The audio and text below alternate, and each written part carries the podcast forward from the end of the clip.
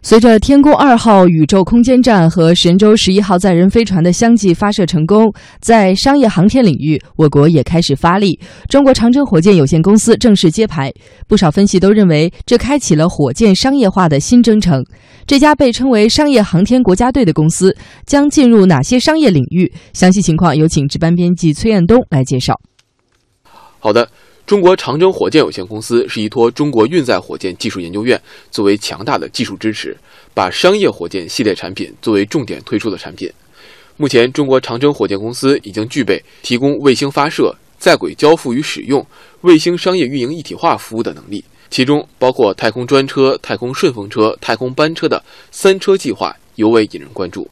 太空班车的发射服务模式是能够在指定的时间和地点。带多颗卫星进入预定轨道，太空专车将根据客户指定的时间和轨道提供专属的发射服务。太空顺风车会根据发射主任务的剩余运载能力，提供指定时间与轨道的发射服务。三车计划的业务组合模式将成为业内首个全维度发射服务解决方案。除此之外，中国长征火箭公司还将涉足太空旅游，针对个人用户推出太空旅游服务。相关服务套餐的价格预计在二十万美元左右。据美国航天基金会发布的二零一五年航天报告统计，目前全球航天经济总量大约是三千三百亿美元，其中商业航天产业占比高达百分之七十六。尤其是 SpaceX 公司和蓝色起源公司的可回收火箭竞争，几乎吸引了全世界的目光。因此，以中国长征火箭有限公司为代表的中国商业航天行业。必然会直面市场竞争。那么，和国际上的商业航天公司相比，中国的商业航天具备什么样的优势呢？在长征十一号固体运载火箭总指挥杨毅强看来，首先在最关键的可靠性上，我们占有优势。毕竟，经过历次重大发射任务的检验，长征系列火箭的可靠性世界排名第一。我们航天发展六十年，刚才大家看到了我们。成熟的技术公司的成立呢，实际上是建立了一个把长征火箭成熟技术转化为商业化产品的这样一个平台。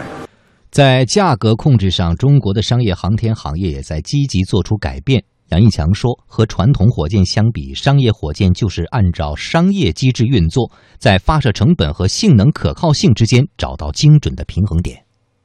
要让大家用得起，因为过去呢，我们传统的火箭主要是完成国家的重大工程任务，一般的卫星的价值比较高。另外呢，如果造成一旦闪失的话，损失会很大。但是呢，商业航天一般说，我们是有按照商业的机制，是盈利为目的的来来来来运作的。我们要在发射的成本和火箭的性能可靠性之间选一个精准的一个平衡点，就是这个火箭既要有高的可靠性和好的性能，同时要有一个合适的一个发射的一个价格。此外，随着军民融合的推进，中国高端航天技术产品和服务将加快推向国际市场。在天一研究院 CEO 杨峰看来，正是军民融合的独特发展格局，激发了整个商业航天行业的活力，有助于科技创新。但是说，如果能够把社会的资本调动起来，能够把更多的民营的创业公司跟国家队能够。同时调动起来，那么这样的话就会有更多的资本、更多的团队去做更多的应用，这个机制会更加的灵活。大家有了竞争之后，大家也会更多的创新。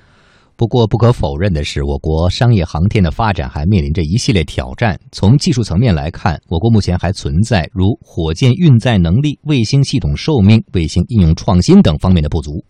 另外，商业航天在法律法规方面还不健全。业内专家表示，应通过航天立法建立商业航天市场准入退出机制、保险与赔偿机制、安全监管机制等，来创造有序、良性的市场环境。